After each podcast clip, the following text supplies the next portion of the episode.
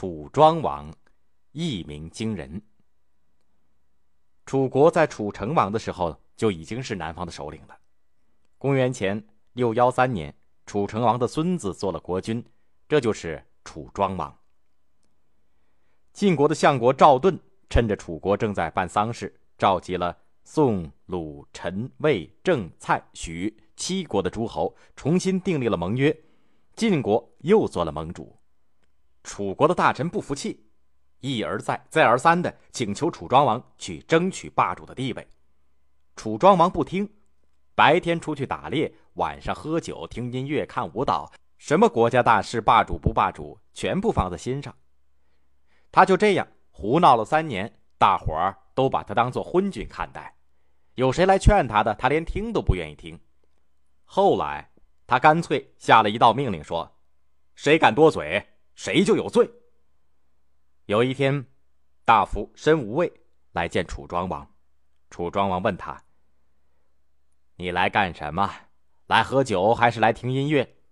申无畏回答说：“有人叫我猜个名儿，我猜不着。大王聪明过人，我来请大王猜猜。”楚庄王说：“什么？猜名儿？怪有意思。来吧。”申无畏说：“楚国山上有只大鸟。”身披五彩，可真荣耀。一停三年，不飞不叫，人人不知这是啥鸟。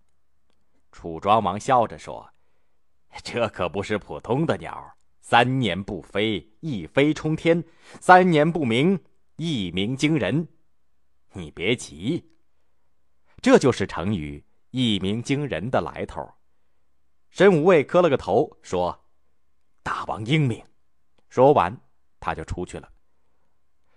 接着几天，又有胆大的大臣劝楚庄王好好管理朝政。他们说：“要再这么下去，别说不能号令诸侯，连南面的蜀国都管不住了。”楚庄王知道时候到了，从此他一面改革政治、整顿人事，叫楚国的大权不再全掌握在令尹的手里，一面招兵买马、训练军队，打算跟晋国争霸主的地位。就在几年的里头，楚庄王征服了南面许多的小部族。到了公元前六零八年，楚国打败了宋国。公元前六一零年，他亲自率领大军打败了陆浑，在现在的河南嵩县的东北的戎族。陆浑在洛阳的南边，楚王便顺便在周朝的边界上阅兵示威，吓得周天子赶快派使者去慰劳他。楚庄王阅兵回来，前面有军队拦住了去路，要跟他开战。原来他的令尹，也就是楚国的相国斗月处，早就有了造反的心思。自从楚庄王分了他的权力，他就更加生气。这回一瞧楚庄王率领大军去打陆浑，好比老虎离了山头，斗月处就发动本族的人马，占领了楚国的都城郢都。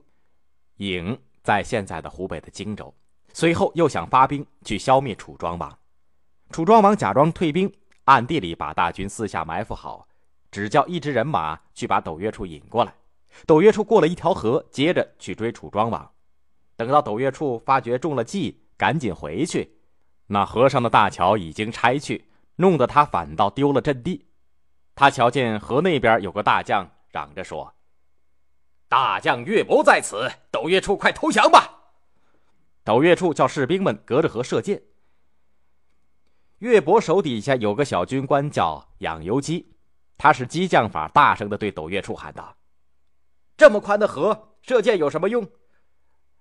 令尹您是个射箭的好手，咱们俩就走得靠近点儿。您站在那边桥头上，我站在这边桥头上，一人三箭，赌个输赢。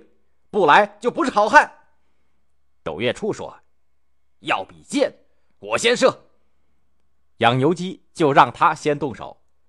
斗月处射箭是百发百中的，他还怕一个无名小卒吗？他一箭射过去，养由基用自己的弓轻轻的一拨，那支箭就掉在河里了。接着第二支箭又射了过去，养由基把身子一蹲，那支箭从他头顶上擦了过去。斗月处嚷道：“不许蹲，不许蹲！”养由基说：“好，这回我就不蹲，您只有一箭了。”说完，第三支箭又到了，养由基不慌不忙。伸手一抓，把那支箭抓在了手里，说：“大丈夫说话当话，赖的不是好汉。”说着，嘣的一声，斗月处赶快往左边一躲。养由基笑道：“别忙，我就拉了弓，箭还在手里呢。”接着他又把弓弦拉了一下，斗月处赶快往右边一躲。养由基就在他往右边躲的那一下子，射了一箭，正中斗月处的脑门。斗月处高大的身子好像锯断了根的大树，挺沉的从桥上倒了下去。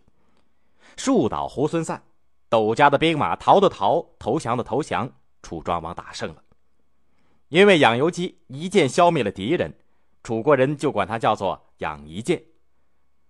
楚庄王平了令尹斗月处的叛乱以后，就请本国的一位隐士作为令尹。这位隐士姓韦，名敖，字孙叔。人家都管他叫做孙叔敖。孙叔敖从小心眼好，妈妈也教得好。这会儿孙叔敖做了令尹，他的心眼里就只有要叫楚国强盛一个念头。他着手改革制度，整顿军队，开垦荒地，挖掘河道。为了免除水旱灾害，孙叔敖动员楚人开掘了一条楚国最大的河道。他自己也亲自到工地上去鼓励老百姓。这一条河道修好了，灌溉一百多万亩的庄稼，每年多打不少粮食。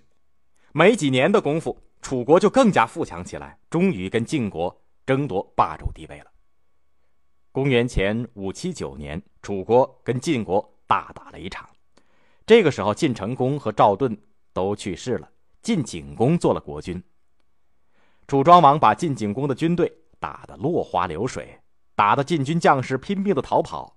有人请楚庄王追上去，把晋人斩尽杀绝。楚庄王说：“楚国自从城濮之战以后，一直抬不起头来。这回打了胜仗，已经把以前的羞辱擦去了。晋楚是两个大国，晋国消灭不了楚国，楚国也消灭不了晋国，总得讲和才是道理。何必多杀人呢？”他立刻下令收兵，让晋国的人马逃了回去。这位一鸣惊人的楚庄王。